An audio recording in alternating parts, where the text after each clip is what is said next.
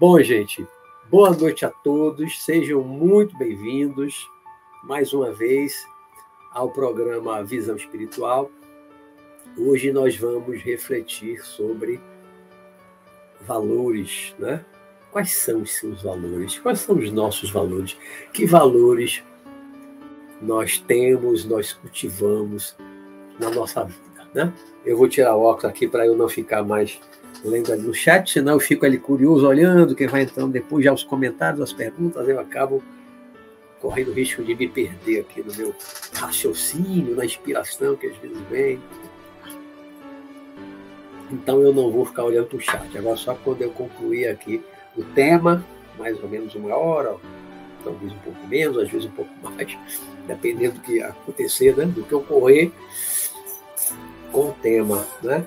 Então, é, eu estava pensando, antes de seguir o seguinte, antes de, de começar o programa, estava pensando o seguinte. Na semana passada, nós falamos sobre a vida após a morte, não foi? Vida após a morte.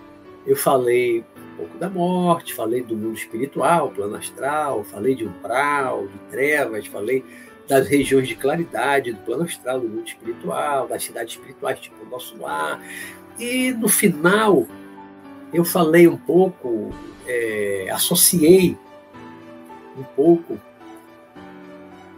não entrei muito, muito em detalhes assim, dessas questões de valores, de caráter, mas eu falei, eu lembro que eu falei que o lugar para onde nós vamos no mundo espiritual após a morte, após o desencarne, depende de uma maior ou menor condensação ou sutileza do nosso corpo espiritual, nosso corpo astral. Né? Alguns desencarnam, vão automaticamente para regiões escuras, como umbral, às vezes até mais abaixo. Outros logo, logo vão, são levados para regiões de claridade, para hospitais, quando necessário. Isso depende da qualidade, da, da, da materialidade da qualidade da matéria, do nosso corpo espiritual, do nosso corpo astral, perispírito, também chamado. E essa maior condensação, menor condensação do nosso corpo espiritual depende do nosso interior, depende do nosso equilíbrio interior. Né? Tem a ver com nossos sentimentos, nossas emoções, nossos pensamentos. Tudo isso determina a qualidade do nosso ser, qualidade da nossa mente, qualidade do nosso coração, não o coração físico, outro coração, né? a qualidade do nosso coração, a qualidade do próprio corpo espiritual, que está relacionado com essa qualidade do nosso interior, das nossas emoções, pensamentos, sentimentos. Tudo isso faz com que nós atraiamos para nós energias ou matéria mais densa ou mais sutil. Né?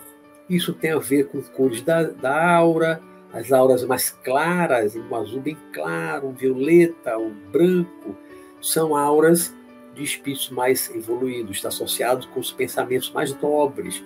Né? As auras mais escuras, cinza escura, marrom, as auras mais escuras estão associadas com mau caratismo, com um pensamento ruim, negativo, com a própria maldade do ser humano.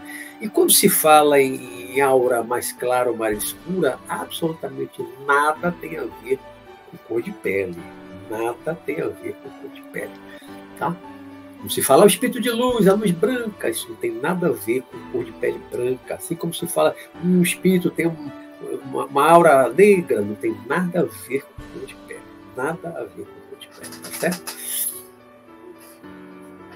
Mas é uma realidade essa questão de cor de aura, mais clara, mais escura, é, está relacionado com o interior da gente. E nada tem a ver com cor de pele, que isso tem a ver só com melanina, com clima dos povos, das raças, e que vem da mais remota antiguidade. Né? Então nada tem a ver com raça, com racismo, com cor de pele, absolutamente nada. É,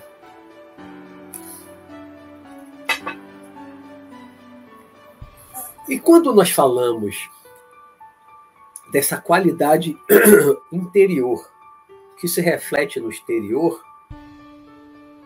na maior ou menor materialidade, condensação da matéria que compõe o corpo astral, o corpo espiritual. Né? Quando nós falamos desse equilíbrio interior, da pessoa ser uma pessoa essencialmente boa, como eu falei a semana passada, tem pessoas que são más, más mesmo de maldade, né? Ninguém é essencialmente mal, ninguém é totalmente mal. Todo mundo tem alguma coisa boa em si. Mas pode prevalecer um lado perverso na personalidade, né? De pessoas que são essencialmente boas, que são mais puras, né? mais generosas. E isso, quando eu falo dessa qualidade interior do ser, que vai se refletir no externo, no corpo, ou nos corpos, quiser falar, eu prefiro falar de um corpo como um corpo espiritual, como uma coisa unitária, né? É, genericamente falando, corpo espiritual. A gente sabe que tem é, correntes espiritualistas que subdividem corpo astral, corpo mental, corpo intuicional búdico, corpo causal, papapá. Eu prefiro usar mais a, uma expressão mais espírita, em parte, que coloca um corpo só, mas chama de perispírito, né? Corpo espiritual, a denominação foi de Paulo de Tarso, nas suas cartas que estão na Bíblia, no Novo Testamento. Né? Eu prefiro chamar de corpo espiritual para simplificar. Né? Mas eu falo corpo espiritual, corpo astral, perispírito, para mostrar para quem não sabe que é tudo a mesma coisa. Estamos falando desse corpo que reveste o espírito, a sede da consciência, a inteligência, né? a, a unidade de consciência gerada pelo Criador. Né? Então, falar desse íntimo, desse interior do ser, do espírito, para associar com um corpo mais denso ou menos denso, para associar isso com é, uma atração natural, poderíamos dizer até gravitacional em outras dimensões, né? em regiões mais densas, escuras, regiões é, mais claras, nas dimensões mais acima. Fica aparecendo uma coisa aqui. De propaganda que aparece aqui para atrapalhar. Né? E é, é falar de qualidade, defeitos, que até tenho anotado aqui como uma outra live, né? mas eu vi que tem a ver com com esse conteúdo de hoje, defeitos de qualidade, é falar também é, de valores. Né? Não é exatamente a mesma coisa, mas tem uma relação. Mas hoje nós vamos falar de valores. De valores. Quais são os seus valores? Quais são os meus valores? Quais são os nossos valores? Quando eu falo de valores, nossos valores, eu penso sempre aquilo que a gente dá valor. Né? Quando a gente pensa em valor, valor monetário, financeiro, dinheiro, quanto vale? Qual é o valor disso? Vai comprar alguma coisa, qual é o valor disso? Né? Mas quando falamos de valores humanos, valores internos, aquilo que a gente valoriza, admira, deseja, deseja ter ou deseja ser, quando eu falo desses valores, estou é, falando de aquilo que nós gostamos mais, que damos mais valor, né? valorizamos mais, gostamos mais, nos agrada mais. A palavra valores, eu acho que ela expressa muito bem, né? Aquilo que nós damos valor. Quais são seus valores? É, quais são as coisas que você dá valor? Tá certo? E aí a gente começa a refletir. São tantas coisas, isso, e isso é muito pessoal, é muito subjetivo, aquilo que cada um valoriza, né? Valorizamos a beleza, mas é claro que a beleza é subjetiva, como já disse um poeta, a beleza está nos olhos de quem vê, e é uma verdade. Posso achar belo algo que você vai achar feio, e o contrário e vice-versa. Né? Valorizamos a beleza física, valorizamos a forma física, né? a estética, uns mais, outros menos. Uns valorizam tanto, dão tanto valor à beleza física, dão tanto valor à estética, que isso, esse valor, às vezes excessivamente dado à estética, à forma, à aparência, domina a vida da pessoa. Há pessoas que vivem de aparência, vivem da aparência, aí estou falando da aparência física, vivem para cuidar da aparência física. Eu não estou falando de pessoas que aparentam, aparentam a riqueza, se vestem de uma forma para aparentar que é rico. Já é viver de aparências, mas um outro tipo de aparência que não é só a aparência física, né? Aparentar ser o que não é, aparentar ser uma pessoa bondosa quando não é, mas tentar passar uma imagem, isso é também aparentar, isso também é viver de aparência. Mas estou falando de pessoas que valorizam excessivamente aquilo que elas consideram belo, seja na natureza como um todo, seja só no ser humano, a beleza, sua própria beleza, se admirar no espelho, se, se sentir belo, né? como naquela historinha é, que a bruxa se olha no espelho e fala: espelho, espelho meu, há alguma mulher mais bela do que eu no mundo, né? É a vaidade, né? Se acha tão bela, tão bela, o belo, né? Que olha para o espelho, o espelho mágico, espelho, espelho meu. Há no mundo alguém mais belo do que eu vaidade é tão grande, é tão extrema. Né? E há pessoas que dão valor, colocam valor muito grande nisso. Né? Aí gasta muito dinheiro para cuidar da aparência. Isso não é, eu não estou é, desfazendo do cuidado com o corpo, do cuidado principalmente pensando em termos de saúde. Fazer atividade física faz bem à saúde. É necessário e é indispensável para a saúde física fazer atividade física. Todos os médicos falam isso. Né? Todo mundo sabe que a atividade física é importante. O sedentarismo faz mal, causa uma série de problemas, uma série de doenças. Então, a atividade física é necessária. Né? Mas muita gente pensa assim, entrar em forma não é pensando na saúde, mas é pensando apenas na forma, na estética e na aparência. Né? E fica preso e dá um valor muito grande à aparência, e passa horas na, academia, malhando, fazendo sete coisas, mais o salão de beleza, mais clínica disso, clínica daquilo. As mulheres normalmente mais do que os homens, cuidando da estética. Né? Aí vai chegando na idade, aí vem botox, aí vem isso, vem aquilo, silicone, tá, tá, tá, tá, tá. tá. Os homens normalmente é mais, mais da, da malhação, né? Alguns fazem implante de cabelo e tal. Mas há cuidados com o corpo, né? normais, naturais, sem excessos, com moderação, pensando acima de tudo na saúde, mas claro também, todo mundo tem alguma vaidade. Quem não tem nenhuma vaidade? Todos nós temos alguma vaidade por dar fazer a barba, cortar o cabelo, o homem, né? A mulher já tem outras coisas, uma, uma maquiagem, um batomzinho quando vai sair de casa, tá? Isso não tem nada demais, problema nenhum.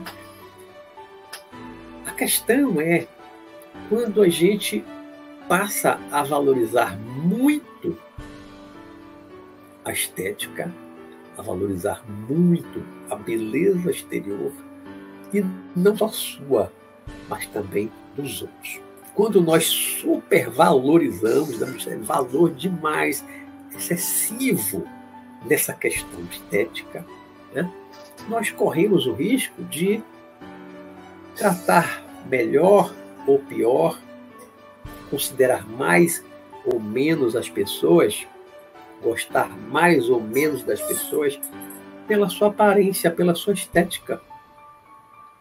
Não é? E a gente vê na sociedade humana, historicamente, como as pessoas muito belas foram bajuladas, enaltecidas, endeusadas, algumas, né? e tiveram vantagens em muitas coisas, no mundo artístico, na política, é, empregos. Né? Porque quem estava dando emprego, quem estava cuidando daquele mundo artístico e tal, dava mais valor à beleza, ao belo. Né? E, naturalmente, com o passar do tempo, historicamente, a gente vê isso até o presente, né? como prevalece as pessoas mais bonitas. Por exemplo, nos telejornais, apresentadores de televisão, né? as emissoras de TV costumam colocar as pessoas consideradas mais belas, mais bonitas, né? que as pessoas admiram mais, gostam mais de ver aquelas pessoas. Só para dar um exemplo, mostrar como a beleza excessivamente valorizada em nossa sociedade humana todo, como nós discriminamos as pessoas quando as consideramos belas ou feias. É? As pessoas consideradas muito feias elas muitas vezes são alijadas de alguns empregos, de alguns cargos, de algumas posições sociais. Isso é frequente. É frequente. Vai nas empresas, já vê as secretárias do lado do diretor. Sempre são jovens, bonitas, bem vestidas. Né? Necessariamente não é a mais competente daquelas que se apresentaram para o cargo que apresentaram currículos. No processo de escolha, muitas vezes é levado em conta a aparência, a beleza. Isso é porque.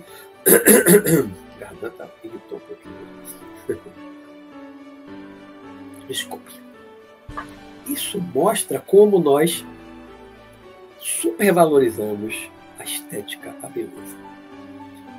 Mas isso é só uma coisa mais externa da questão de valores. Né? Esse valor, valorizar a estética, a beleza daquilo que é o seu padrão de beleza, é uma coisa mais de casca, mais de superfície desses valores que eu quero falar. Há outros valores, que esse valor do, da aparência da esquece, esse é um valor visível, que você mesmo você para, se você parar agora e pensar, você vai ver. Né? Você se sente mais atraído com a pessoa que você considera mais bonita. Não é verdade? Então isso é visível. Esses valores, eles são visíveis. Estão estampadas na televisão, no cinema, no teatro. Estão estampadas. Mas há outros valores que são invisíveis. Né? A honestidade é visível? Não, a honestidade é invisível. Mas é um valor quanto valor nós damos à honestidade. Nós somos totalmente honestos? Somos totalmente desonestos? Ou estamos aqui no meio do caminho? Não somos totalmente honestos, mas também não somos totalmente desonestos. Nós só praticamos a honestidade, somos honestos apenas quando tem alguém nos observando tem alguém olhando, aí nós praticamos um ato de honestidade para mostrar aos outros que nós somos honestos, ou nós também praticamos atos honestos, somos honestos o tempo inteiro, mesmo que num deserto, numa floresta, sozinho, nós somos honestos. Né? A sua honestidade é condicionada a outros estarem vendo você sendo honesto ou é incondicionada? Você está numa estrada deserta, encontra uma carteira cheia de dinheiro, cheia de muitas notas de 100 reais, mil, dois mil, três mil reais. Você encontra a carteira com documentos, tem identidade, tem uma conta lá até da pessoa que tem o endereço da pessoa. Você fica com o dinheiro e deixa a carteira e vai embora.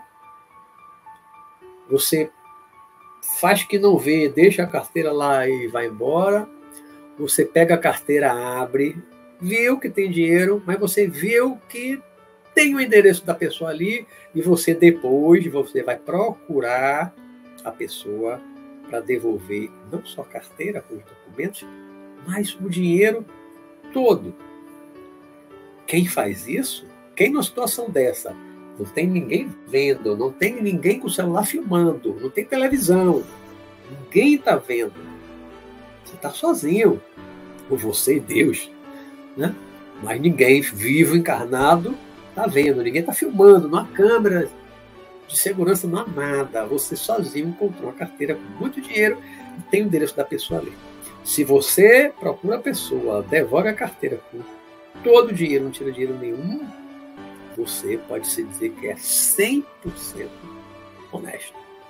Se você tinha outras pessoas ali também, você achou a carteira, pegou antes dos outros e tal, viu outras pessoas viram que você pegou, aí você vai devolver, mas vai devolver porque viram que você achou a carteira, você não é 100% honesto. Você tem uma honestidade condicionada. Você vai devolver porque outras pessoas viram que você achou né, que estavam com você, viram, você olhou o endereço, outras pessoas viram. Então você pode até ficar com vergonha e vai devolver a carteira com dinheiro. Mas tem gente que pega a carteira, tira o dinheiro e joga fora. Já aconteceu comigo de deixar minha carteira. Ficou num ônibus, dormindo numa viagem há muitos anos atrás, né? E minha carteira foi parar na estação, na, na, na garagem de ônibus de outra, uma cidade do interior. Depois daqui eu desci, né? A carteira foi, valor, foi encontrada com, talão de cheque, na época tinha talão de cheque ainda, né? com meus documentos, mais o dinheiro que tinha dentro que eu levei na viagem, tirado. Né? Quem achou, tirou o dinheiro e chegou na garagem lá e disse, oh, encontrei essa carteira aqui. Não foi totalmente honesto. Né? Então, a honestidade é um valor que eu diria assim que conversando com meus pais, meus avós, assistindo os filmes antigos, a impressão que eu tenho é que a nossa sociedade já foi mais honesta no passado. E vamos falar de Brasil. Eu acho que as pessoas eram mais honestas, as pessoas valorizavam mais a honestidade do que hoje. A impressão que eu tenho é essa. As pessoas valorizavam mais de uns anos para cá, de umas décadas para cá, a honestidade neste país deixou de ser uma coisa tão importante. As pessoas, grande parte, deixaram de dar valor à honestidade. Né? Já cheguei muitas vezes a ouvir dizer que o, o, o uma pessoa que foi muito honesta, foi um besta. Ou seja, o honesto passou a ser chamado de besta. O honesto é um besta. Né? O desonesto é um esperto. O desonesto é o sabido.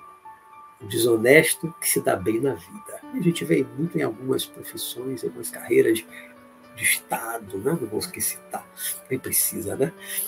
Que a desonestidade é quase que geral, né?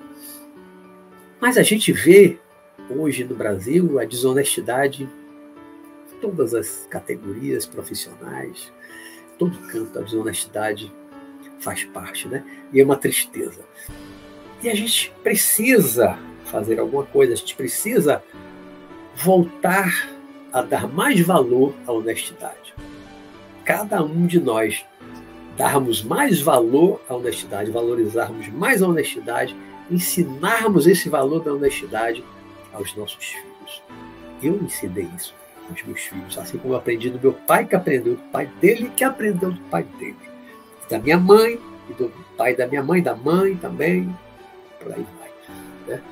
Procurei passar para os meus filhos esses valores da honestidade.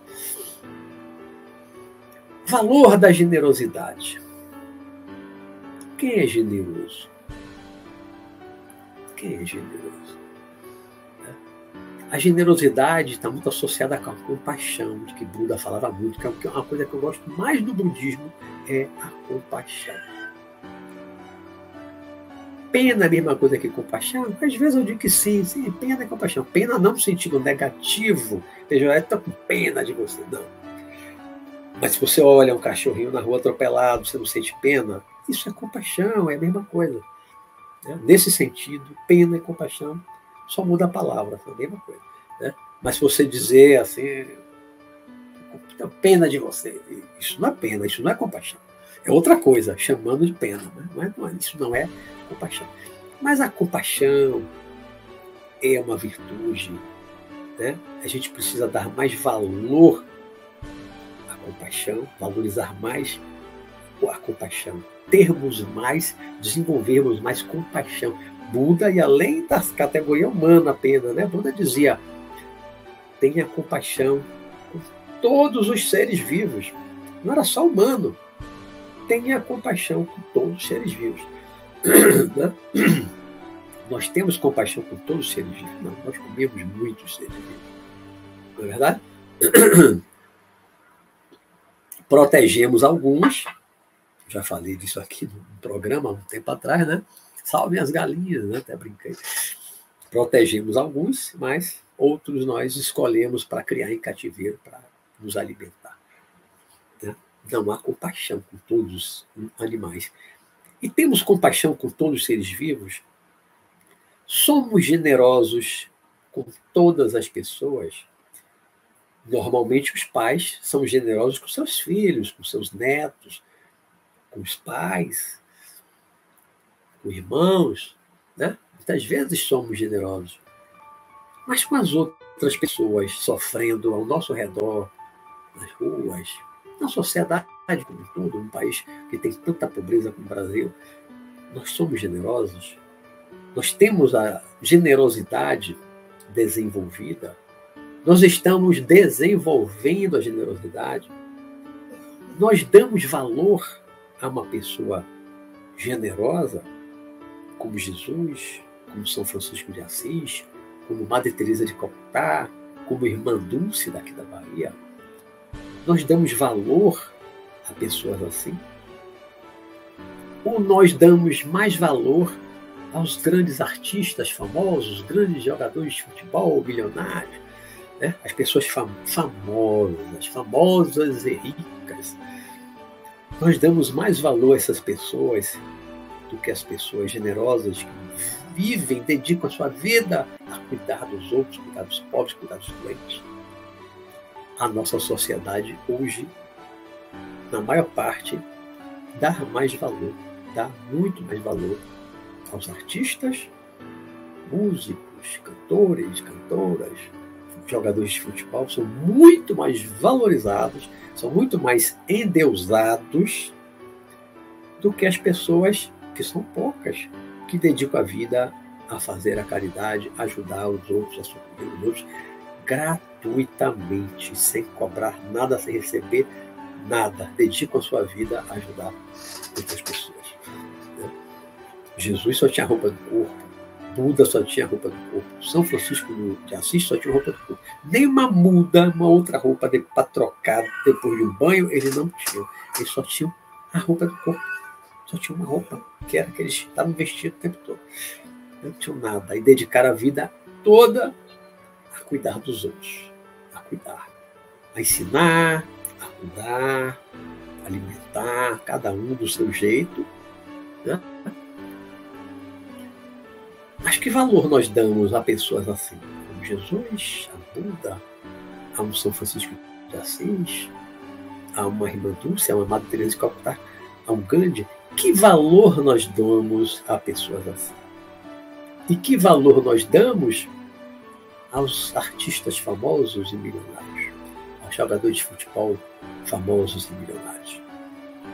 Olha a comparação de valorização que a sociedade hoje faz entre pessoas assim tão diferentes, pessoas que se dedicam aos outros principalmente aos pobres, né? que nem como precisam, né? dedicam aos pobres, né? e as pessoas que apenas cantam, dançam, jogam bola, cuidam apenas do lazer, da parte do lazer, da diversão, do divertimento. Hoje nós vivemos em uma cidade, em uma, uma sociedade em que a diversão é o que mais importa.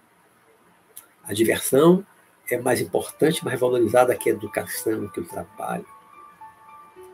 Basta a gente ver os salários dos artistas, dos, dos jogadores de futebol, os mais famosos, né? chamados melhores, e os salários dos professores. Isso é suficiente para mostrar o valor que nós, sociedade, enquanto sociedade, damos a um professor, a um educador, aquele que nos ensinou a escrever, ler e escrever, ensinou português, matemática, geografia, história, né? ganhando mal a vida toda, a maioria. O valor que nós, enquanto sociedade, damos aos nossos professores e o valor que nós damos para os artistas e os jogadores de futebol e outra, algumas outras categorias que cuidam apenas do lazer, do divertimento. Olha os salários dos trabalhadores de um modo geral, a esmagadora maioria, principalmente da iniciativa privada, os salários baixíssimos, comparado com artistas e jogadores de futebol. Isso mostra, gente, exatamente o valor que nós damos ao dinheiro, à riqueza, à beleza, à fama, como nós supervalorizamos essas coisas e subvalorizamos, não damos valor quase nenhum à educação.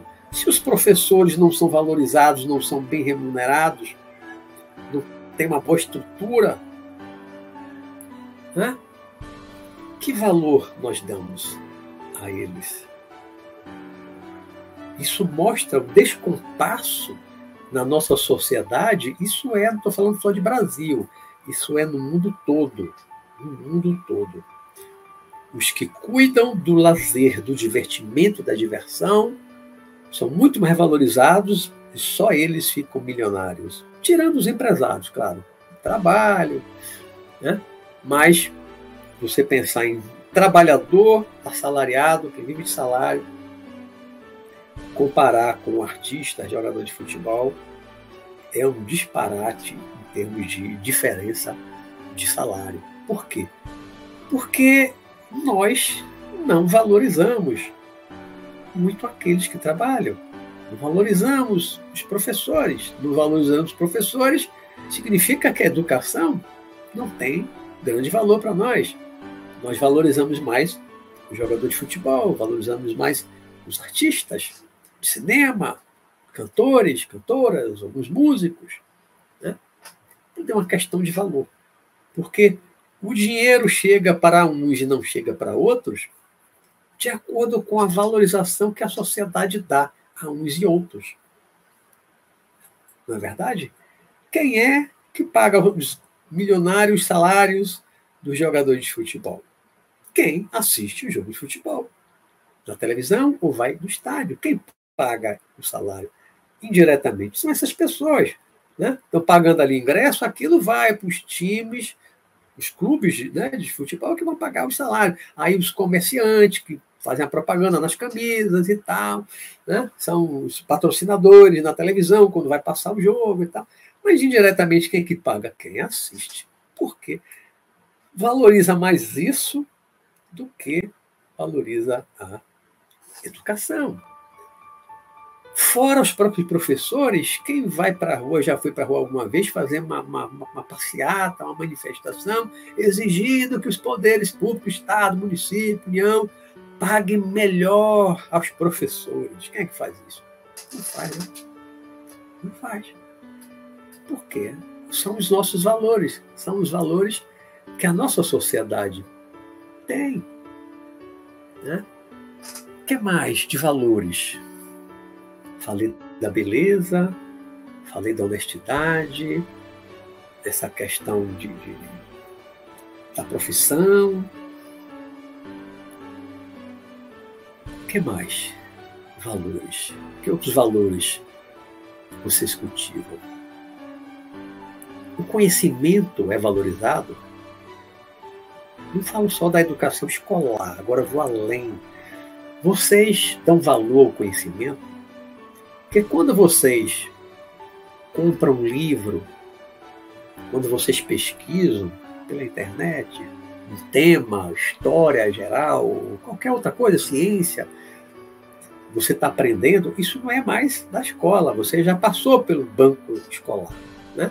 Já estudou o que tinha que estudar, se quis fazer faculdade, fez uma faculdade, hoje você já está numa idade maior e tal, você já estudou, em termos de escola, estudou o que tinha que estudar, que era obrigatório, né? Mas a gente chega numa altura da vida que você não é mais obrigado a estudar. Você não é mais obrigado a estudar aquilo que você não gosta. Você agora gosta, dá valor ao conhecimento, você busca o conhecimento, o estudo, a leitura, seja por livros, vídeos, internet, várias coisas.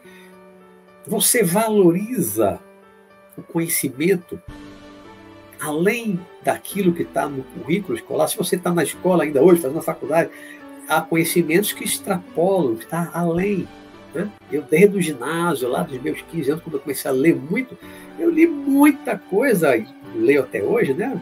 desde os 15 anos, li muito, muito, mais de mil livros, não sei se chega a dois mil livros, mas eu li muito, muito. Li muita coisa que fazia parte do currículo escolar. Mas eu queria pesquisar, porque eu tinha sede de conhecimento, eu tinha sede de saber. E continuo tendo. Eu tenho uma sede de conhecimento, uma sede de saber infinita. Às vezes eu penso, quando eu desencarnar, puxa, agora eu vou poder estudar história geral, vou estudar, estudar isso, aquilo, vou estudar coisa que aquilo não tenho tempo, não consigo, material suficiente, coisas que eu tenho dúvida, vou pesquisar mais né? ver a história mais antiga da humanidade, Atlântida. Isso tudo está registrado lá em cima no espiritual. E a gente aqui não sabe nada. Né? Tantas coisas de povos antigos que a história registrou muito pouco, sabe muita pouca coisa. Do Egito Antigo sabia muito pouca coisa. Os gregos mais antigos sabem pouca coisa. Os persas. Do mundo espiritual vou poder estudar tudo isso. Ciências, tantas coisas que eu gosto de ciência eu vou poder estudar à vontade. Quantas escolas? Por quê? Porque eu tenho a sede do saber, a sede do conhecimento. Eu dou valor, eu valorizo muito o conhecimento. Não por obrigação, mas por uma atração pelo saber, uma atração pelo conhecimento.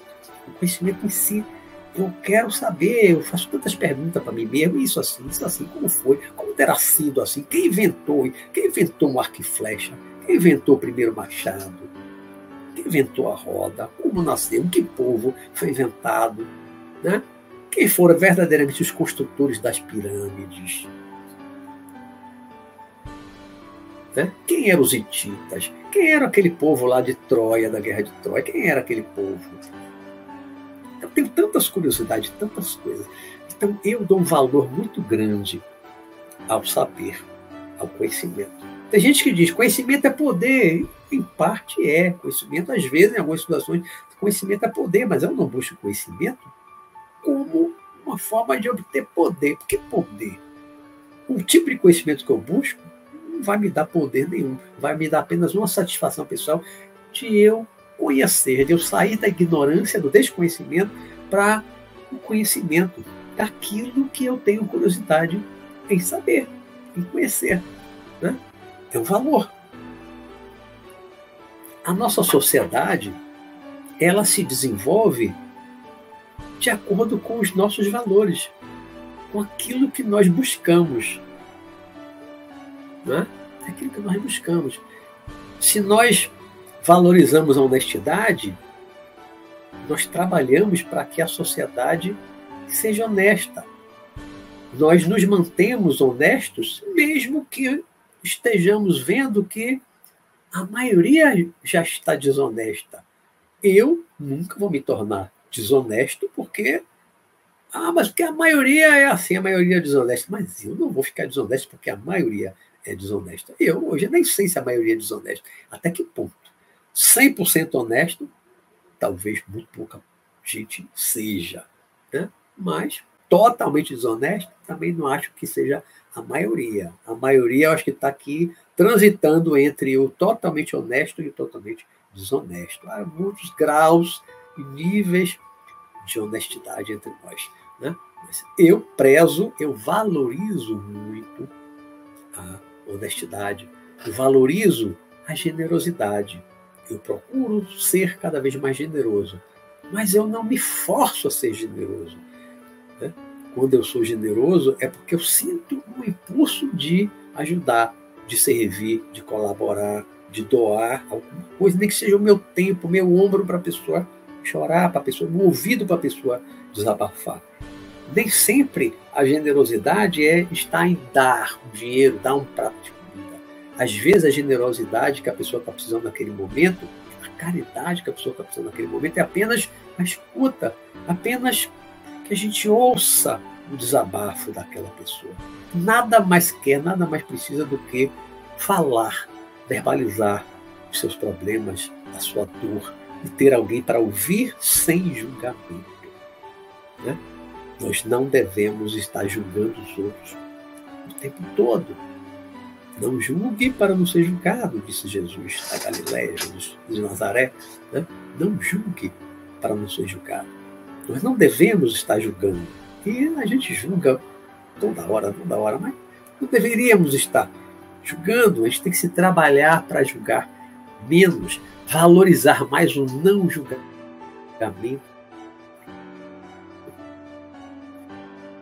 valorizar mais está né, muito baixa resistência estão com uma, uma intolerância, com uma impaciência, com a, a, a resistência tão baixa, né? qualquer coisinha as pessoas estão explodindo, estão agredindo, estão matando por pouca coisa. Às vezes se olha assim, por nada, por que, que ele bateu? Por que, que ele agrediu? Por que, que ofendeu? Por que, que matou? Por nada.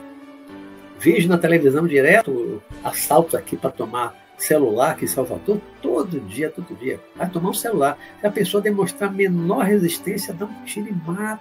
Mataram há poucos dias atrás aqui em Salvador uma garota às 7 horas, 7 horas da manhã. A garota ia com a mãe e uma outra irmã menor, caminhando 7 horas da manhã, caminhando no centro de Salvador, centro da cidade, Campo Grande, indo para a escola. A mãe todo dia levava para poder dar garantia da segurança para a. Não adiantou. Duas mulheres uma com um revólver foi assaltar deu um tiro no coração da garota. A garota morreu ali mesmo, na calçada, no Campo Grande, para tomar um aparelho de celular. Nem novo é. Porque se você já está lá, é um aparelho lá. Né? Para vender por quanto? A vida, para alguns criminosos, a vida não vale mais nada. Vale um celular usado. Né? Que valor uma pessoa dessa tem que vai para a rua assaltar com um revólver e aponta o revólver para me dê, senão eu lhe mato. A pessoa demorou a tirar do bolso, ela está impaciente, né? não, não resiste, com muita raiva, não tem autocontrole nenhum, e ela aperta o gatilho e mata uma menina de 15 anos. Mata jovens, mata idoso, mata, está matando todo mundo para pegar um celular.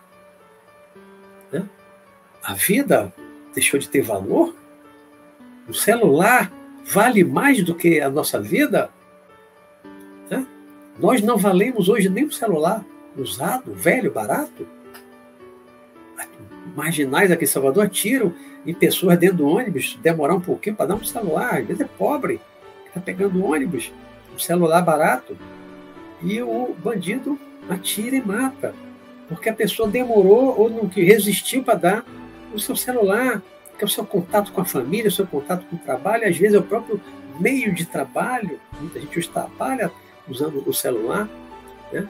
mas os valores dessas pessoas que estão no mundo do crime são completamente diferentes das pessoas corretas, retas, honestas que estão no ônibus indo trabalhar honestamente, mesmo ganhando um salário mínimo. A maioria da população trabalha para ganhar um salário mínimo, às vezes até menos, honestamente. Não bate, não rouba, não furta, trabalha honestamente. Né? Mas uma minoria entra para o crime e dá mais valor a um celular velho que ela vai vender baratinho do que a vida da pessoa. Tira a vida da pessoa por causa de um celular barato, usado, que ela vai vender. Muitas vezes é para comprar droga, que ela está presa no vício, está valorizando a droga. Né? Dá grande valor à droga, o crack, que é a droga do pobre, né? É o crack. O rico cheira cocaína, o pobre fuma crack. Não é assim? Então, os nossos valores é que vão determinando a qualidade de vida da sociedade. Os valores de cada um de nós, aquilo que nós damos valores, é que vão estabelecendo a vida da gente, a vida de sociedade. E nós precisamos mudar, nós precisamos renovar os nossos valores, precisamos rever os nossos valores. O que é que nós estamos valorizando hoje? Que sociedade nós ajudamos a construir e precisamos mudar? Nós ficamos muitas vezes criticando a sociedade, querendo que a sociedade mude, a sociedade precisa mudar, mas a sociedade somos nós.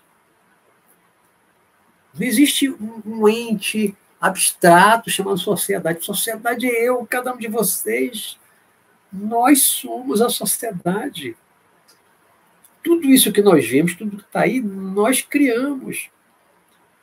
Tudo isso que está aí, fomos nós que criamos. Não foi Deus que criou. Deus não criou a pobreza, nem a riqueza, nem o pobre e o rico. Não. Fomos nós, humanos. Em algum momento da história, né? você vai para um índio, tem índio pobre e índio rico. Lá na antiguidade, no início da humanidade, tinha pobre e rico. Não, tudo era igual. O índio não tem nem moeda. Né? O índio lá no Amazônia, que não tem contato com o branco, ele não sabe nem o que é Brasil, o que é Estado, o que é União Federal, o que né? paga imposto. Não, ele não tem moeda, não paga imposto. Caçar, pescar para comer, se divertir de noite na beira da fogueira, conversar, aquela vida simples, não tem rico nem pobre, não tem imposto, não tem Estado. E eles vivem ali em comunidade, todo mundo colabora com todo mundo, uma sociedade muito mais perfeita do que a nossa, né? Que nós, ao longo do tempo, da humanidade, evoluindo, evoluindo, evoluímos em muitas coisas, né? Mas em outras, ainda somos homens de Neandertal, já vamos para o espaço, temos satélites, temos internet, temos foguete, temos armas atômicas, computador, temos tantas coisas avançadas, mas os homens ainda estão batendo e matando a ex-companheira, a ex-esposa, porque não quer mais ficar com ele. Todo dia aqui em Salvador é dois, três na Bahia, que é dois, três, quatro casos, todo dia. Estou nem falando do Brasil todo. Isso acontece no Brasil todo. Né? Evoluímos nisso para onde que nós evoluímos? Né? As pessoas valorizam muito a paixão, o desejo, a atração física, desenvolvem muito o sentimento de posse, né? uns aos outros, uns aos outros, homem, homem, mulher, mulher, homem, mulher, né? genericamente falando as pessoas desenvolvem uma paixão, um desejo, uma atração física e se, se apegam, se apaixonam. Muitas vezes desenvolvem um sentimento de posse. Então, o outro agora, se, se casar, se num papel, se for morar junto, é meu. O outro é meu. O sentimento de posse, né? É meu. Ninguém pega. Ninguém. Aqueles mais ciumentos, ninguém pode olhar muito. Olhar muito, vou brigar, vou bater, vou matar. Ninguém pode olhar muito. Pegar, se chegar junto, encostar para conversar, né, é uma ameaça. Né? Os homens muito machões, machistas, excessivamente machistas, muito machões. Né? Qualquer coisinha quer bater, quer matar. Evoluímos nisso? Não, não. Ainda temos muitos homens das cavernas vivendo na sociedade. Muitos brucutus, homens da caverna, homens neandertal mesmo, ainda vivendo aqui, batendo nas mulheres, né? Direto, direto. Disso não evoluímos. Então, é preciso também trabalhar esses valores em relação à, à paixão, o valor que se dá à paixão, ao desejo, à atração física. Isso é muito valorizado. Muito, é super. E o amor é amor mesmo, o amor mais puro, o amor incondicional. Ele fica meio quase que inexistente. Né? Na maioria das vezes, quando eu vejo alguém dizer ah, eu te amo, te amo, te amo, te amo, na verdade, só uma paixão. Muitos casais casam apaixonados, eu te amo, te amo. Um ano depois estão se separando, só odiando um, desejando que o outro morra. E às vezes mata. Né? Oh, mas não amava? O amor virou ódio? Como é que o amor vira ódio? Para mim, o que vira ódio é paixão. É paixão. O amor nunca vira ódio. Quem ama não deseja o mal nunca, não agride nunca. Quem ama perdoa sempre. Quem não perdoa é um apaixonado, é aquele que tem sentimento de posse, de desejo. Ele é meu, é meu, é meu, é meu, não pode sair daqui. É meu objeto de desejo. Se o outro quer ir embora, não quer mais, não está mais gostando, não está satisfeito na relação, quer ir embora, não. Não vai ser mais meu, não vai ser de mais ninguém. É assim que nasce o feminicídio. É assim que os homens estão matando as ex-mulheres, ex-companheiras e namoradas. Todo dia. Todo dia. São mais de mil no Brasil por ano muito mais de mil por ano. Por quê? A supervalorização da forma. O outro, a outra é bela, é belo. Né? Aí encanta os olhos. Aí você faz tudo para conquistar. Conquistou, uma vez conquistou, agora é meu. É meu. Ninguém tasca eu vi primeiro, como diz aquela música, né? Ninguém tasca eu vi primeiro, uma música antiga, ninguém tasca eu vi primeiro. Ninguém pega. Eu vi primeiro, agora é meu. Então, ninguém mais vai pecar. É meu. Se alguém tentar pegar, eu mato. Se ela tentar fugir, ele tentar fugir, eu mato. Porque o valor que se dá à forma física, à beleza, à atração, desejo, tesão, libido, tudo isso é super valorizado na nossa sociedade. Né? Se a gente voltar para os anos 50, os homens andavam de terno e gravata o tempo todo, até os pobres, todo mundo de terno e gravata, até o pobre. Pode ver nas novelas aí de época. Todo mundo, até os anos 40, 50, os homens, até os homens de terno e gravata. As mulheres bem vestidas, até embaixo.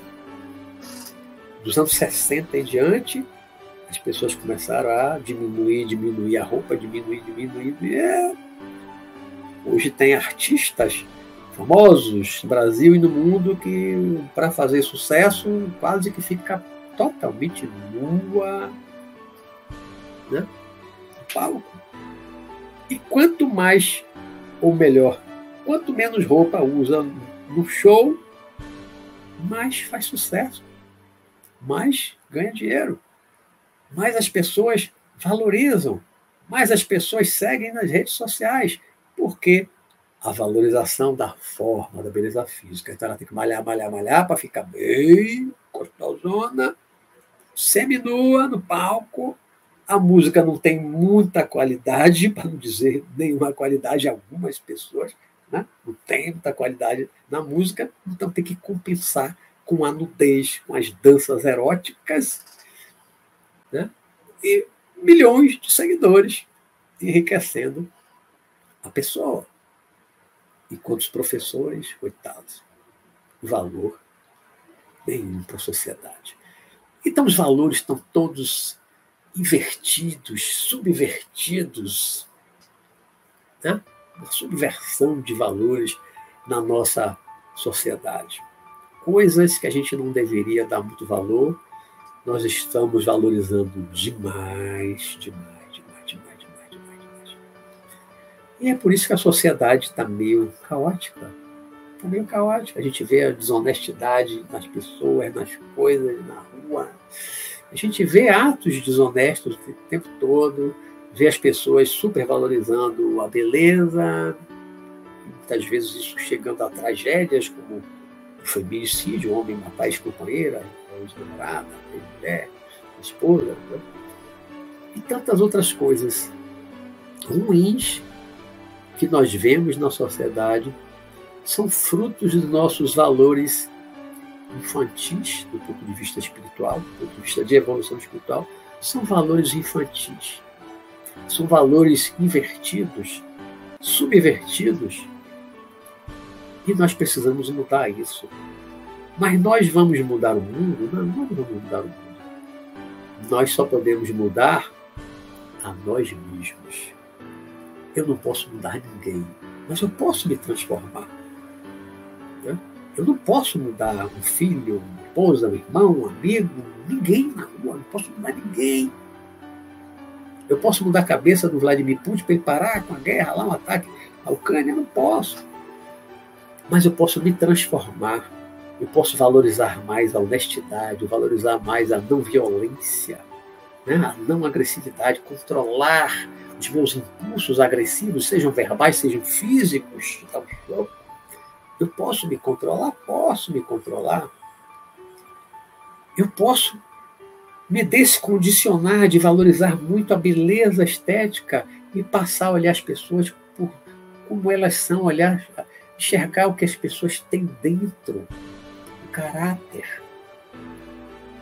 Pessoas tão boas, generosas, pessoas magníficas que esteticamente não agradam os outros, são repelidas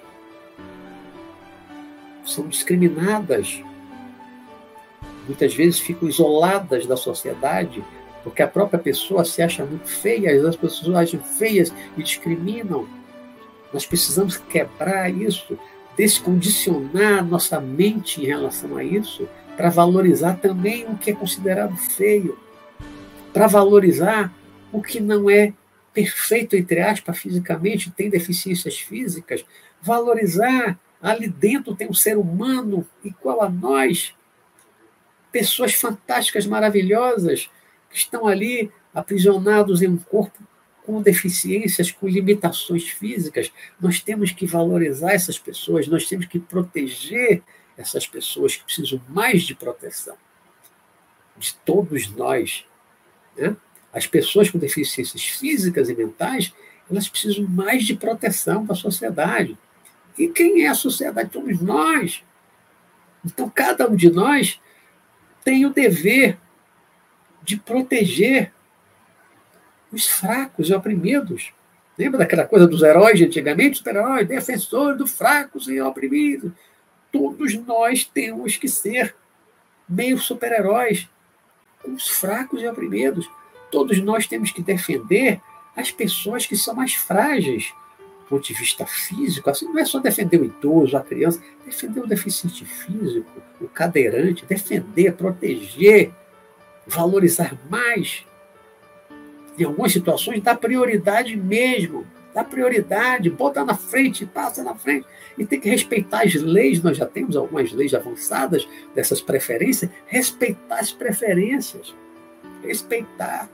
Né? Mas além de respeitar, porque a lei manda, não nós precisamos evoluir para nós darmos mais valor àquela pessoa, nós protegermos, nós sentirmos um dever, um dever humano de proteger a pessoa que é mais frágil. Né? Porque está numa cadeira de roda, ela não pode correr, ela não pode lutar com uma pessoa corpulenta, forte, vai poder. Pode. Quem é que tem que proteger essas pessoas? os normais, entre aspas. Né? Então, todos nós temos que valorizar as pessoas que têm deficiência física mental, temos que proteger essas pessoas, temos que proteger todas as minorias, temos que valorizar, na verdade, todas as pessoas, sem discriminar por cor de pele, por sexo, por religião, por nada, por ideologia política, por nada. Nós temos que tratar a todos da mesma forma. Temos que valorizar as pessoas pelo que elas são internamente. Não pela cor da pele, não pela, eh, pela, pela sexualidade que a pessoa expressa, que é o que a pessoa é por dentro. Temos que respeitar, temos que valorizar é o ser humano em si, Não importa a opção sexual, o gosto, a preferência sexual, a, pessoa, a orientação sexual interna da pessoa. Isso não importa. Nós temos que valorizar o ser humano em si, em si. Né? Incentivar as virtudes, incentivar as boas ações, incentivar as pessoas a desenvolverem qualidades, como a generosidade, como a honestidade, a paciência, a tolerância, a resignação em algumas situações. Nós temos que desenvolver em nós virtudes e valorizar as pessoas que são virtuosas, as pessoas que têm muitas virtudes. Valorizar mais essas pessoas que verdadeiramente possuem virtudes na sociedade do que valorizar artistas ou atletas que apenas criam momentos de lazer para nós. Nós temos que fazer uma revolução de valores dentro de nós, temos que fazer uma revisão de valores dentro de nós, porque nós estamos com os valores muito invertidos, muito subvertidos, e é por isso que a sociedade está, repito, caótica. Caótica. Né? E ninguém está satisfeito. Ninguém está satisfeito com a sociedade brasileira na qual nós estamos vivendo agora. Né? Quem está satisfeito com o nosso Brasil? Com a sociedade? Que você tem medo de sair nas ruas. Você não confia em quase ninguém mais. Golpes, golpistas o tempo inteiro, tudo pelo telefone, pela internet, né? saltos na rua. O que é está acontecendo com esse país? O que é está acontecendo com esse mundo, com esse planetinha? Nós precisamos mudar os nossos valores, rever os nossos valores, repensar aquilo que nós estamos dando valor. Então eu concluo aqui lançando uma pergunta para vocês que eu fiz a semana passada. Quais são os seus valores? Reflita, reflita mais e mais e mais. O que é que você dá valor na sua vida? Quais as coisas que você mais dá valor na sua vida? Reflita e repense. Tá bom?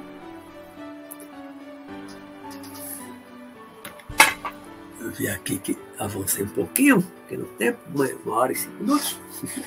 ah, foi o tempo da introdução, né? Agora eu vou ver aqui comentários e perguntas.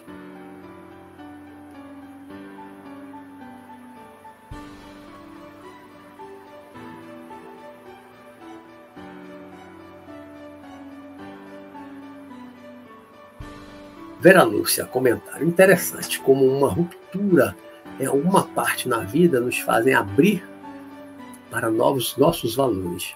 A perda dos meus pais e um irmão meu me fez perceber o quanto a família era importante para mim. Pois é, valorizar a família. A família é tão importante na nossa vida, né? E a família é a célula máter da sociedade. A sociedade é um corpo em que a família, é, cada família é uma célula. Né? A sociedade é reflexo da família. O que acontece dentro de casa, dentro da família, vai se refletir na sociedade toda. Por isso a importância da educação dentro de casa, a chamada educação doméstica desde pequenininho. O menino nasceu, o bebezinho já começa ali a educação. Né? A educação doméstica. Os pais passarem bons valores para os filhos. É claro que os pais, para passarem bons valores para os filhos, ele tem que ter bons valores, né? Os pais passam os seus valores para os filhos. Se seus valores forem invertidos, que valores vão passar para os filhos? Valores invertidos. O pai é desonesto, a gente vê quantas vezes a quadrilha, pai, filho, pai, mulher, mãe, filho, desde quando eu vejo pai, mãe, filho. Hoje mesmo eu vi aqui no jornal daqui da Bahia. Né? Família toda golpista, toda bandida. Marido, mulher e filho. Tudo bandido.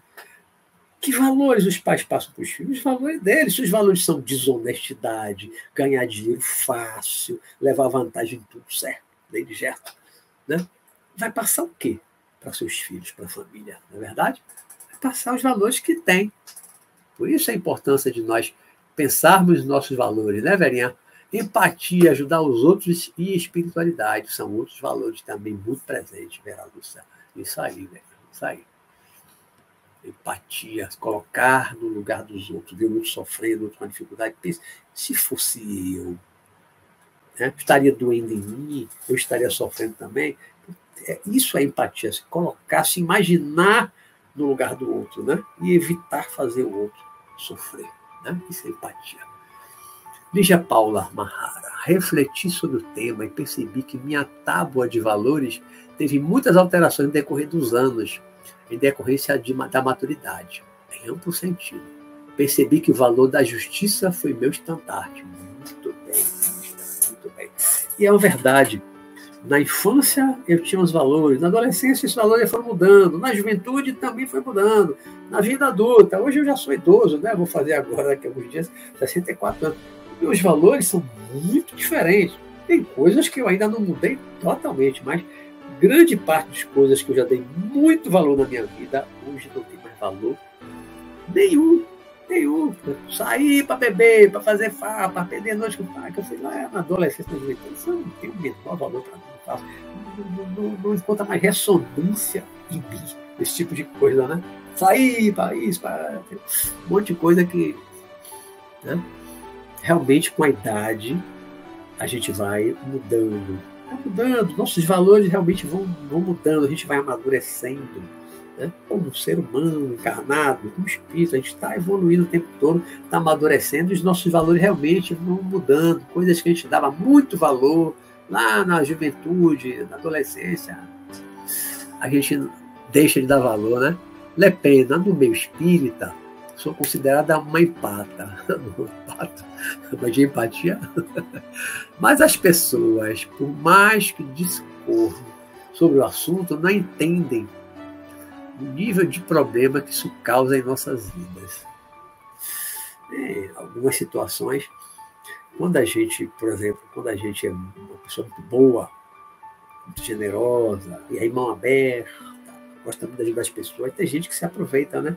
A gente que aproveita aquela, aquela história que diz assim, quem acha, quem, quem, é, quem acha encaixa. Né? Tem gente que é exploradora, aproveitadora, sanguessuga, né?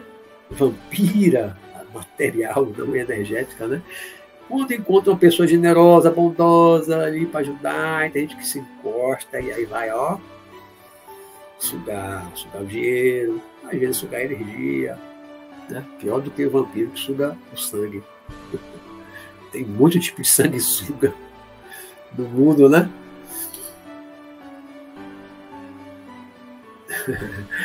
Lepena. Exemplo melhor. Aquilo que está falando da desonestidade de achar a carteira no deserto. Um iPhone 11, alguém devolve? Boa, um iPhone 11 devolveria.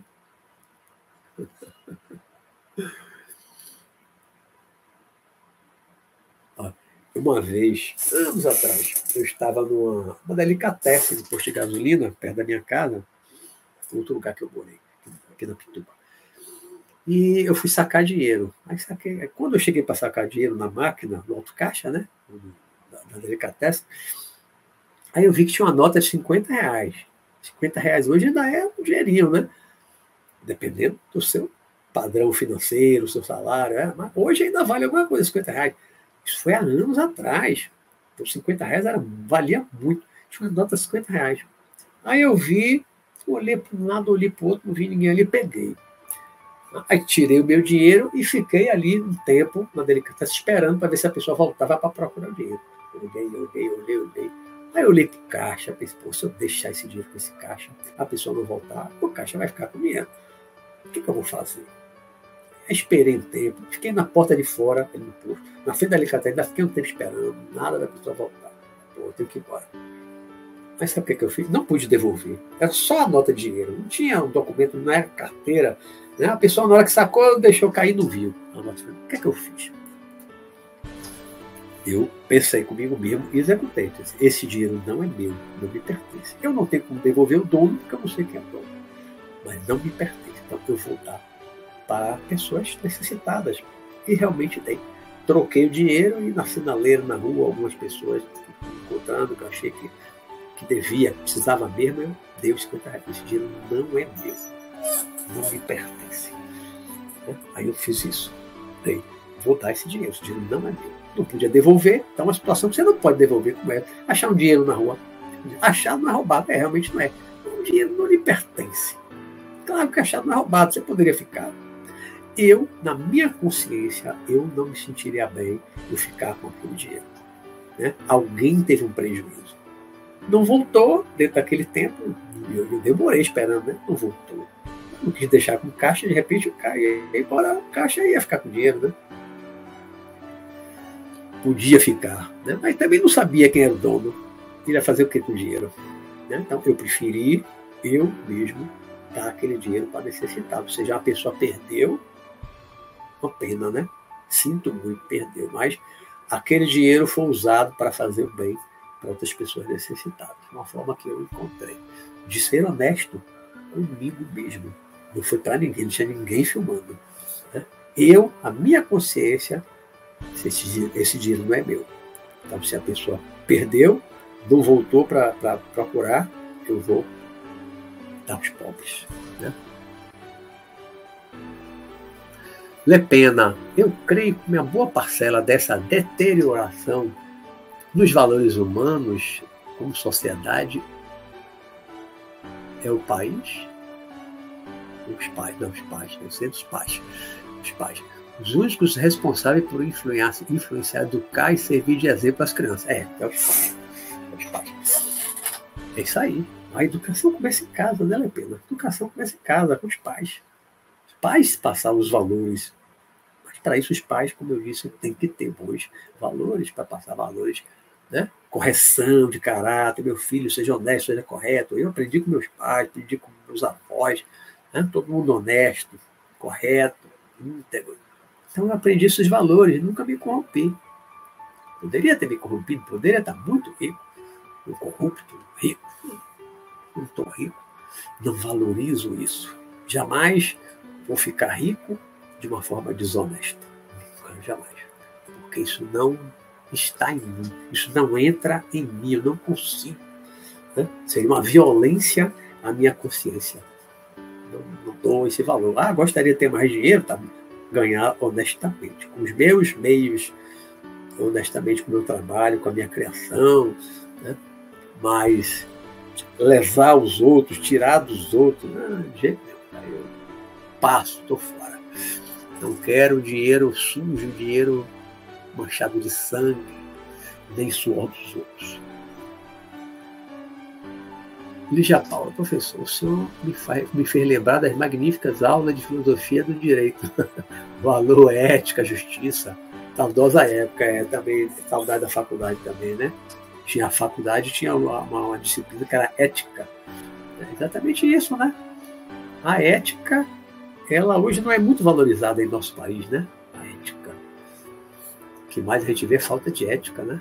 Muita falta de ética em muitas profissões, muitos profissionais que não têm ética. Vera Lúcia, quando criança, eu não tinha traquejo com a escola e fugia dos cadernos. Meu pai, por quatro anos seguidos, me chamou a atenção com severidade, visto que acabei sendo repetente. O dever dos pais é esse, né? O dever dos pais é esse, cobrar, né? incentivar. Às vezes não consegue, né? Às vezes não consegue, mas o papel do pai é incentivar, né? Até onde ele pode ir sem maltratar, sem castigo excessivo, né? É um incentivo, mas às vezes o filho não, quando não gosta mesmo de estudar, não adianta. Eu tenho exemplo disso. Muito próximo de mim. Aí Vera Lúcia, meu pai foi pedreiro, esforçado, trabalhou muito para sustentar toda a família, praticamente sozinho, somente depois de crescer. Foi que eu entendi que o maior valor para o meu pai era a educação dos filhos. Oh, meu pai também dizia, meu pai também não foi rico, né? não foi pobre, mas não foi rico. Mas meu pai dizia, eu não vou deixar herança, não vou deixar nada para vocês. A única coisa que eu posso deixar para vocês é a educação. Então ele sempre procurou investir o que ele pôde investir na nossa educação, pagar a escola, papai, ele fez, assim, o que eu posso deixar para vocês é educação. Não vou deixar fortuna. Né? Educação. Eu penso da mesma forma educação mais importante, né? Com a educação, com uma formação profissional, o filho depois vai ganhar o dinheiro com a profissão dele, né? Não é a obrigação do pai deixar fortuna para o filho.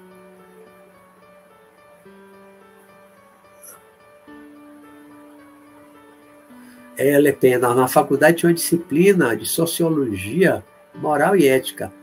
É, no, no, tempo do, do, colégio militar, quando eu era adolescente, a gente tinha era moral e cívica, educação moral e cívica. Tinha, tinha, inclusive tinha livro da educação moral e cívica, uma disciplina que a gente tinha.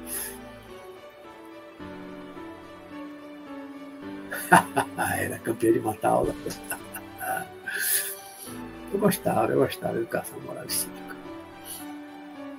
Devia voltar, né? Educação moral e cívica nas escolas públicas e particulares. Voltar a educação moral e cívica. Meus pais estão precisando muito de educação moral e cívica também. Mais moral do que cívica.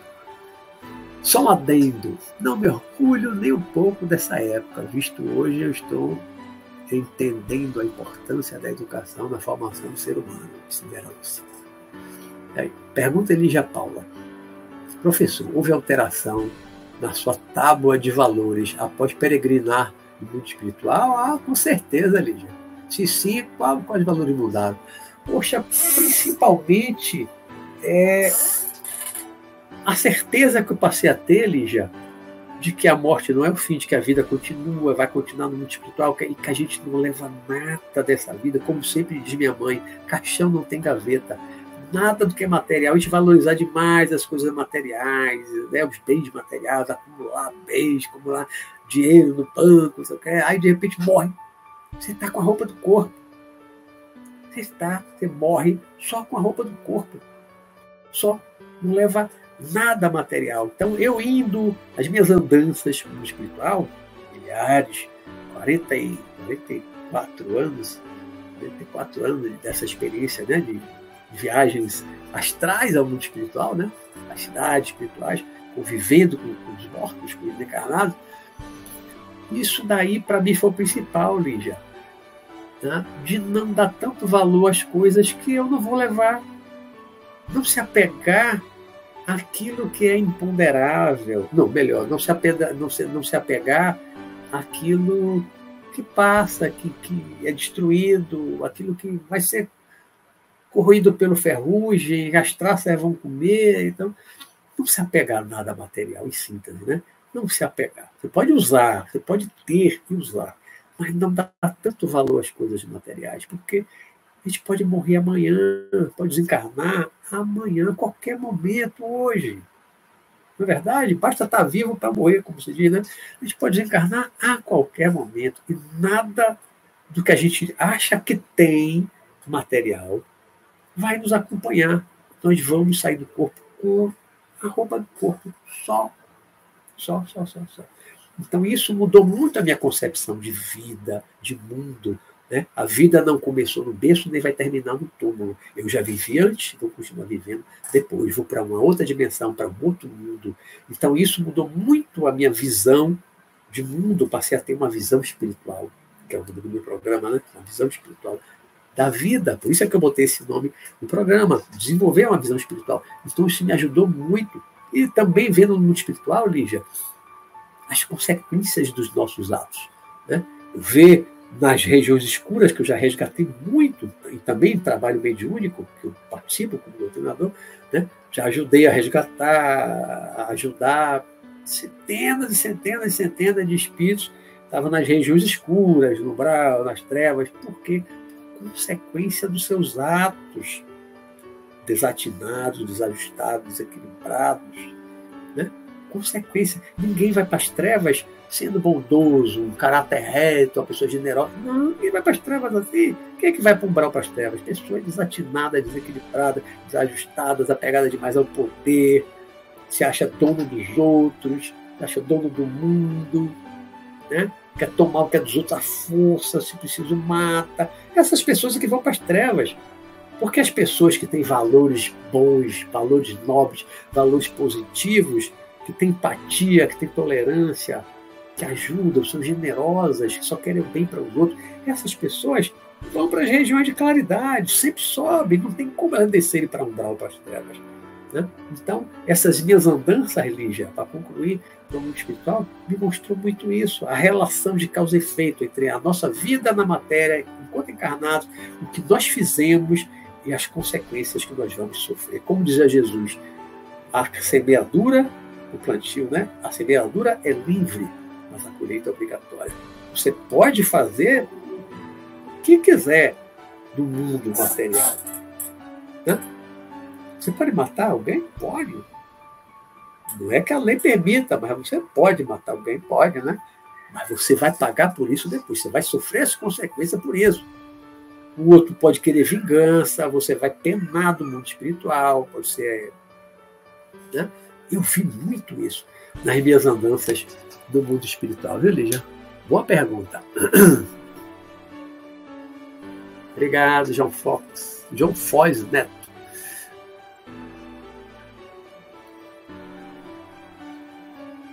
Lepena, realmente vulgaridade. A palavra é bem essa, né? Quando eu falei das algumas cantoras seminuas, a vulgaridade está supervalorizada hoje em dia. Uma completa imoralidade. E muitas vezes simplesmente a moralidade. A vulgar, eu, eu, eu ficaria assim na vulgaridade, né? A vulgaridade. Então não tem muito, muito canto, não tem muita voz, as músicas às vezes são medíocres, as letras medíocres. Então, para compensar, tem que ficar seminua em cima do palco para poder atrair as pessoas para ver ali a quase nudez. Né? Ver, ver umas bandas antigas, ver Beatles. Beatles fizeram sucesso de terno, terninha gravata, maior banda pop, de rock pop, né? pop rock, de todos os tempos. Elvis Presley ficar seminu? Precisava? Não precisava. Né? Uma banda como Queen, tantas bandas do passado, ninguém ficava seminu. Nem homem nem mulher. Janis Joplin, né? Veja lá as grandes cantoras mais antigas, americanas, tá? em outros países, e ficava semi-nu no palco. Agora, o que mais faz sucesso é isso, né? A era da vulgaridade, a era do besterol, das redes sociais. Quanto mais besterol, aqueles vídeos bem besterol, hoje é o que dá visibilidade, é o que dá seguidores, é o que dá dinheiro. Né? É a era do besterol, da futilidade, da superficialidade das coisas. Lígia, uma, Lígia Paula. Assim como a energia que emanamos será a energia que iremos atrair, nossa transformação interior também irá reverberar no nosso meio perfeito, de forma exponencial. Nossas ações, mesmo que pequenas, têm poder. Ó, aplaudo você, viu, Lígia? Perfeito. Buda dizia, segundo os, os escritos que eu li, que o maior presente que nós podemos dar ao mundo é a nossa autoiluminação. Por quê? Quando a gente se ilumina, espiritualmente se ilumina, você vai iluminar todos ao seu redor. Né? É isso aí que a Lídia dizer em outras palavras, né, Lídia? Vai reverberar. Você se ilumina, você é uma pessoa não violenta, uma pessoa da, da paz, honesta, correta, você vai, de um certo modo, influenciar outras pessoas ao seu redor. Né? E é isso que a gente precisa fazer. Precisa de mais pessoas assim, que sejam mais iluminadas para passar essa luz para o mundo. O mundo está precisando de muita luz, porque o mundo está vivendo um momento de muitas trevas. Pergunta de Vera Lúcia, professor de que forma o senhor entende que a espiritualidade poderia trazer mais consciência de valores? Poxa, livros, pessoas que vão se conscientizando, fazendo lives como estou fazendo aqui, atraindo outras pessoas, passando isso para outras pessoas. É um efeito multiplicador, né? E vocês também vão passar para outras pessoas na sua família, na sua casa, seus amigos vão, vão renovando seus valores, vão também reverberando, como disse a Lígia, e passando também para outras pessoas, né? É um efeito multiplicador. Jesus, há dois mil anos atrás, começou pregando ali para meia dúzia de pessoas, né, os doze apóstolos dele, e depois foi espalhando, espalhando, espalhando. Hoje ele é conhecido e admirado por talvez uns 2 bilhões de habitantes sejam admiradores de Jesus Cristo. 2 bilhões. Né? Isso hoje, no presente. Se você botar nesses dois mil anos, quantas pessoas mudaram, influenciados pelas pregações de Jesus anos? Quantos bilhões talvez trilhões de espíritos foram influenciados, ainda são até hoje, né? Ainda são. Hoje, mais de um bilhão no planeta veneram Jesus. Mas nesses dois mil anos, quantas pessoas ele influenciou? Quantas pessoas Buda influenciou? Não é verdade? Quantas pessoas Gandhi influenciou com a filosofia da não violência? Quantas pessoas influenciou? Não é? Dalai Lama, que é presente também, já está encarnado, não é verdade? Ai,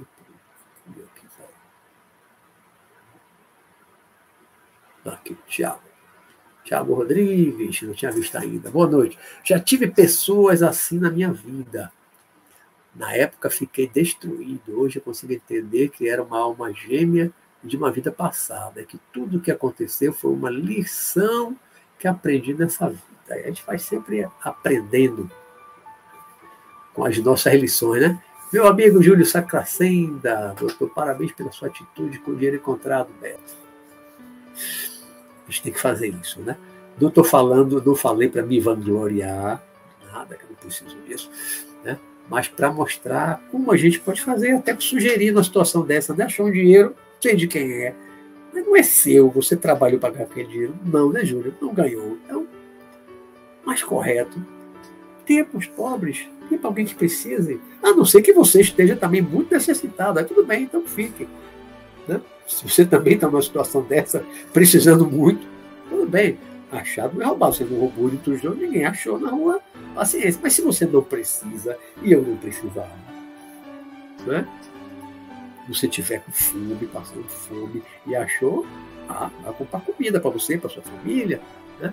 Mas você não precisa dar para os outros, né, Júlio? Uma sugestão, né?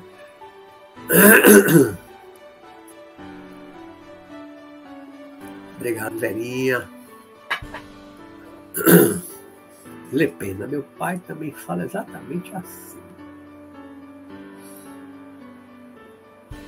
Tadeu oficial, um pequeno atraso, não sei que hora você chegou.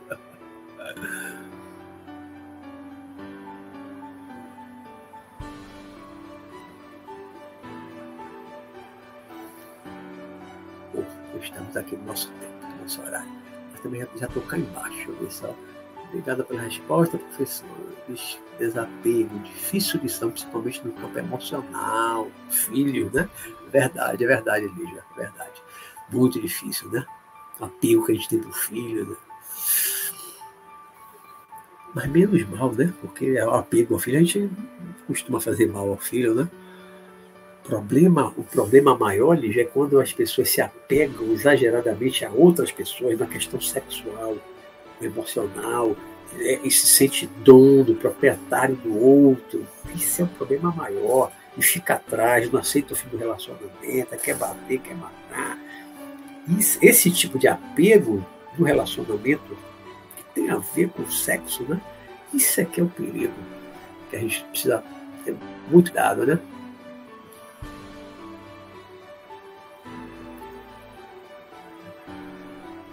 Oh, Lependa deu exemplo aqui, a Alana de Morissette, N, adoro N, Eclipse, exemplos de arte e respeito para com os outros. É, é, as bandas antigas, dos cantores antigos, né? até os anos 50, até os anos 60, vem Elis Regina, aquela voz maravilhosa, e tantas, a Maria Bethânia hoje, né? Ainda temos grandes cantoras, grandes atrizes, que não precisa ficar seminua no palco para fazer sucesso, para encher o lugar de gente, para fazer um show. Não precisam, né? Não precisa. Agora, quem não tem o verdadeiro talento, aí tem que ficar seminua, né? Ou, no caso de alguns homens, exibir os músculos, para poder atrair pessoas para o palco. Né? compensar, às vezes, a falta de criatividade, né? Obrigado, velhinha. Bom, chegamos aqui ao nosso final. Né? A minha gatinha já está miando, ó, miado, ó, miado. Miando na janela ali fora. Eu encostei a janela, ela veio pela varanda, miando, me chamando. Ela veio dizer: Olha, acabou, tá na hora, vai botar minha comida. Minha gatinha Michelle. Vai fazer 20 anos, viu? Em janeiro, tem quase 20 anos, né, gatinho? Bom, semana que vem, um tema que tem parte a ver com o que nós falamos hoje, né? que é a verdadeira riqueza. A verdadeira riqueza. Ser inspirado em algumas falas de Jesus, está no Evangelho, né? Como aquela, aquela frase que diz é, que adianta ganhar o mundo e perder a sua alma, e por aí vai, né? Uma verdadeira riqueza vai ser o tema da próxima semana, tá bom? Semana que vem, vão aí pensando sobre a verdadeira riqueza, né? Você se considera rico, e às vezes você é rico, é rico, mas graças a Deus, não sou rico. Materialmente não sou rico. Uma vida boa, confortável, mas rico eu não sou. Né? Então sou rico das graças de Deus, acima de tudo, né? Mas agradeço a Deus por tudo que eu tenho, por tudo que eu conquistei. Não fui sem esforço, mas também se não fosse pela permissão dele, eu não atingiria o que eu consegui atingir, materialmente falando, em termos de profissão. Né? Então, gente, até semana que vem. Michele quer atenção, é isso, Martinho. Michele quer atenção, que é mesmo. Já estou muito. Até aqui duas horas aqui trancado no meu gabinete. Ela está querendo atenção e comida. Então, gente, uma ótima noite. Lígia, Rosideia, do Universo, do Universo tinha visto. Júlio, valeu. Valeu, gente, todos vocês que estão aí assistindo. Semana que vem, a verdadeira riqueza. Estamos refletindo para a gente aqui viajar junto sobre esse outro tema. Né? As próximas semanas, os temas vão estar também tudo relacionado essa coisa né? da nossa mudança interior. Está tudo relacionado. Tá bom? Então, uma ótima noite para vocês. Fiquem com Deus. Bons sonhos. E até a próxima quarta-feira, se Deus quiser. Tá bom? Bye, bye. Bye, bye. Ótimo estar com vocês. Tchau, tchau.